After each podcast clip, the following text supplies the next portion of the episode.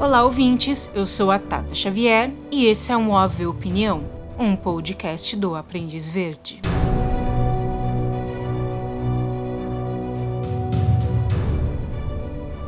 Olá a todos os nossos ouvintes. No OV Opinião desta semana, eu vou comentar sobre Roger Kibb, assassinado no último dia 28 de fevereiro numa prisão da Califórnia, nos Estados Unidos.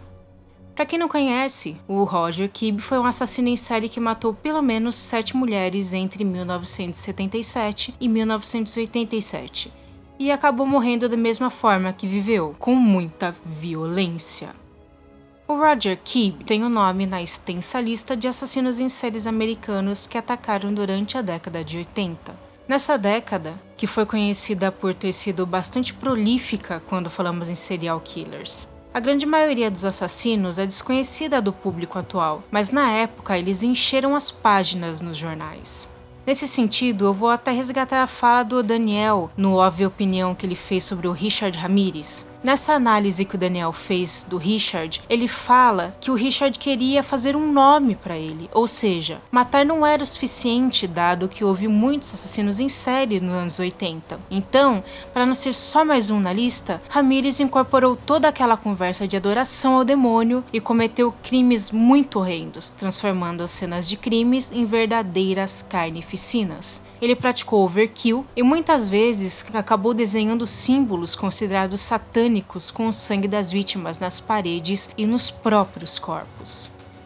Essa estratégia, se é que a gente pode chamar de estratégia, acabou dando muito certo por Ramirez e ele se tornou um dos assassinos em séries mais conhecidos, não só nos Estados Unidos, como no mundo. A prova disso é uma recente série da Netflix sobre ele, o Night Stalker.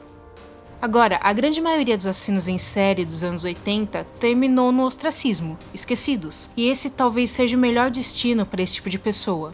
E esse foi o caso do Roger Kibb. Agora, com um pouco de inflexão. Apesar do Roger Kibb ser um nome esquecido, a psicologia homicida dele é muito interessante e diferente dos outros serial killers dos anos 80. Mas antes de comentar sobre essa questão, eu vou aqui só ambientar um pouquinho vocês em relação ao Roger e os crimes dele. Entre abril de 86 e setembro de 87, corpos de mulheres foram encontradas numa autoestrada chamada Interstate 5, conhecida como I-5 ou I-5. Essa autoestrada corta a costa oeste dos Estados Unidos de norte a sul. E esses corpos foram encontrados nas áreas de Sacramento e Stockton, duas cidades do estado da Califórnia. As vítimas eram mulheres e todas foram estranguladas. A polícia logo ligou esses assassinatos a uma pessoa só, porque o assassino tinha uma assinatura muito particular. Ele cortava as roupas das vítimas de maneira bastante particular. A polícia, então, começou a chamar esse assassino em série de estrangulador da I-5. O Roger Kibb acabou sendo preso após uma vítima conseguir escapar do carro dele e chamou a polícia. No seu interrogatório, ele acabou confessando ser o estrangulador da I-5.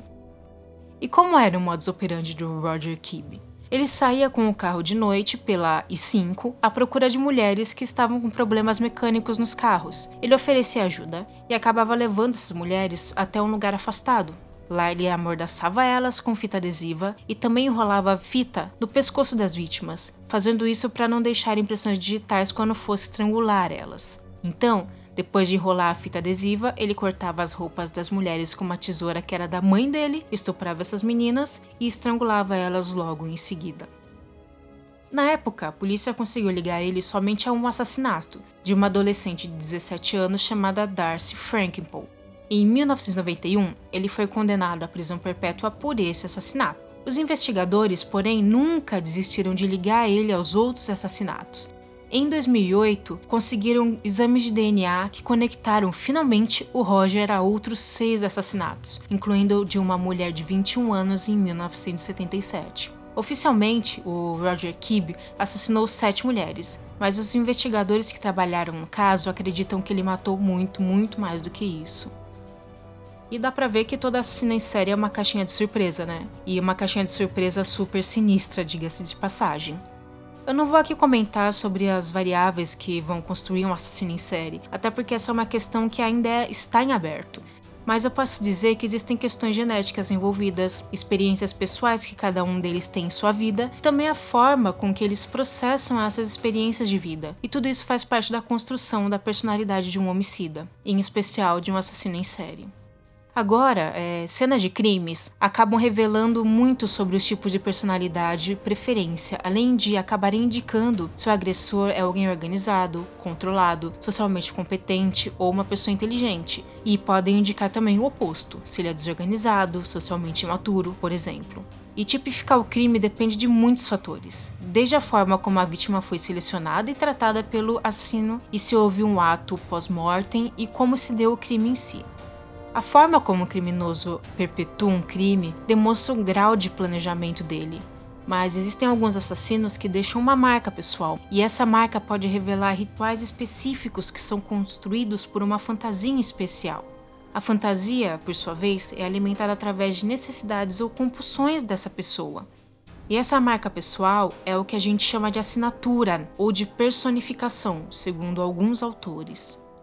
As assinaturas podem ser o resultado de desvios psicológicos e alguns especialistas sugerem que elas surgem de fatores ligados à personalidade do assassino e não de uma ação necessária para completar um assassinato em si.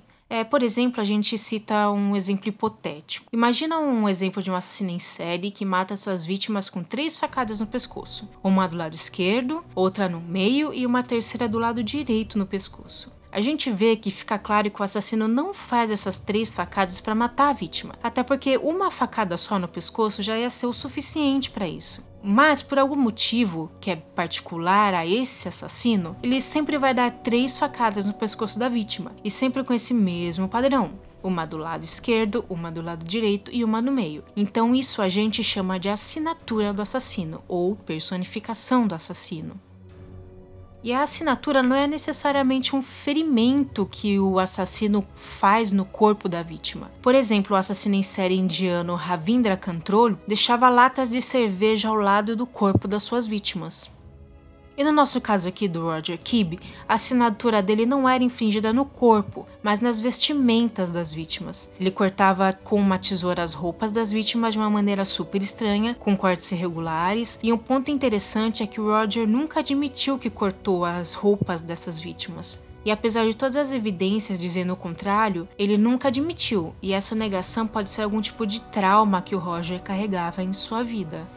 E essa assinatura do Roger Kibb de cortar a roupa das vítimas foi discutida num documentário muito interessante sobre ele chamado Profiling Evil: The E5 Strangler, do canal MSNBC, lá dos Estados Unidos. Nesse documentário, o Roger é entrevistado por um famoso psiquiatra chamado Park Dietz, para os ouvintes que não sabem, o Park trabalhou em vários casos envolvendo assassinos em série famosos, como John Hickley, Joel Rifkin, Richard Kulinski, o Jeffrey Dahmer, o Una Bomber, entre vários outros. Então, o que o Park Dietz concluiu depois de conversar com Roger é o que? Ele concluiu que cortar as roupas das vítimas dava uma certa gratificação ao Roger, sem necessariamente ter que machucar a sua vítima. Cortar a roupa era um impulso sádico que substituía o ato de cortar o corpo, de esquartejar o corpo da vítima. O Kibe conversou sem problemas com o psiquiatra, com Park Dietz, sobre estrangular mulheres, mas quando o assunto eram as roupas cortadas, ele se retraía, ele não queria falar sobre isso. Cortar a roupa é algo muito estranho, e só abrindo um parênteses aqui. Alguém aí de vocês já assistiu um filme chamado Silêncio dos Inocentes? Então, se vocês assistiram, quem aí vai se lembrar da assinatura do Buffalo Bill, o assassino em série do filme, que mata mulheres acima do peso para tirar a pele delas? A assinatura dele também era o corte nas roupas. Tanto é que a polícia descobre que uma moça desaparecida havia sido vítima dele porque o Buffalo Bill deixou a roupa dela cortada caída no chão. Bom, apesar de terem as mesmas assinaturas, os motivos do Buffalo Bill e do Roger Kibb para fazerem isso, ou seja, assassinarem pessoas, eram bem diferentes. Voltando aqui ao nosso caso, esse fetiche de cortar roupas de mulheres nasceu quando o Kibb ainda era criança, e na adolescência ele chegou a ser preso por roubar roupas das suas vizinhas. Então esse foi um comportamento que surgiu desde muito cedo na vida dele. Agora, existe outra coisa na infância do Roger que é importante para citar aqui e que teve um grande impacto na personalidade dele. E como não poderia deixar de ser, esse é um fato que, de certa forma, é até comum entre os assassinos em série. O Roger Kibb nutria um grande ressentimento da sua mãe, tão grande que ele acabou projetando o ódio que ele sentia dela nas vítimas dele. Inclusive o Daniel e a Kátia, juntamente com a Bruna e a Fabi, do Mil e Um Crimes, comentaram sobre essa questão aqui no podcast sobre o assassino em série Carol Cole, episódio 4 do AV Perfil. Eles comentaram sobre essa questão envolvendo o ressentimento de alguns serial killers por suas mães. Bem, no caso do Roger Kibb, ele enxergava as mulheres como alguma coisa sem valor nenhum. Por isso, ele atacava violentamente e abusava de seus corpos. Para Roger, elas não mereciam nenhum respeito, então ele tratava elas da mesma forma que a mãe dele um dia tratou ele. No caso das roupas cortadas, como eu falei lá atrás, esse comportamento foi descrito pelo psiquiatra Park Dietz como um substituto, entre aspas. Ao invés de cortar, escortejar as mulheres, o Kib cortava as roupas delas. Era horrendo demais para ele cortar mulheres. Ele não queria ver esse tipo de assassinato. Ele não queria ser esse tipo de assassino. Mas ele tinha esse desejo. Então o que ele fez? Substituiu por cortar as roupas das vítimas. E só a título de curiosidade, existe um episódio da série Arquivo X, aliás, né, da antológica série Arquivo X, chamado Corações de Pano. Esse episódio foi ao ar em 1996 e é sobre um assassino em série que tem uma assinatura um pouco semelhante com a do Roger. O assassino desse episódio mata crianças e, com uma tesoura, ele corta as roupas das vítimas no formato de coração e ele leva esses corações de pano com ele. E o que eu acho interessante aqui é que esse episódio foi escrito por Vince Gilligan. Para quem não sabe, o Vince é o criador da série Breaking Bad. E comentando posteriormente sobre esse episódio do Arquivo X, o Vince disse que ele queria adicionar um tipo de fetiche ao assassino, só que ele não queria, entre aspas, exagerar. Por exemplo, ele não queria que o assassino fosse tão longe a ponto de mutilar ou esquartejar suas vítimas. Então ele pensou nesse comportamento do assassino cortar um coração na roupa das vítimas. E olha que interessante, a gente não sabe se o Vince conhecia o caso do Roger, mesmo se conhecesse, eu acredito que ele não tinha o um conhecimento psiquiátrico suficiente para fazer essa análise, que é exatamente a mesma de um caso real. E só reforçando aqui, a análise psicológica do Roger Kibb, feita pelo Patrick Dietz, aconteceu quase 20 anos depois desse episódio ter ido ao ar. E fica aqui algumas questões e interrogações, e essa super dica de um episódio bem legal envolvendo um assassino em série, cuja assinatura é o mesmo que um assassino em série da vida real.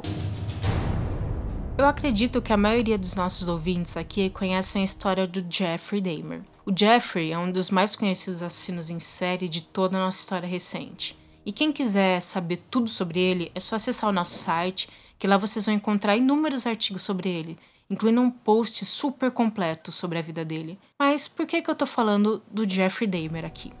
Assim como o Roger Kibb, o Dahmer morreu como viveu, de uma maneira bastante violenta. A ironia do destino é que o Dahmer foi assassinado da mesma forma que ele matou a sua primeira vítima, com golpes de uma barra de ferro na cabeça.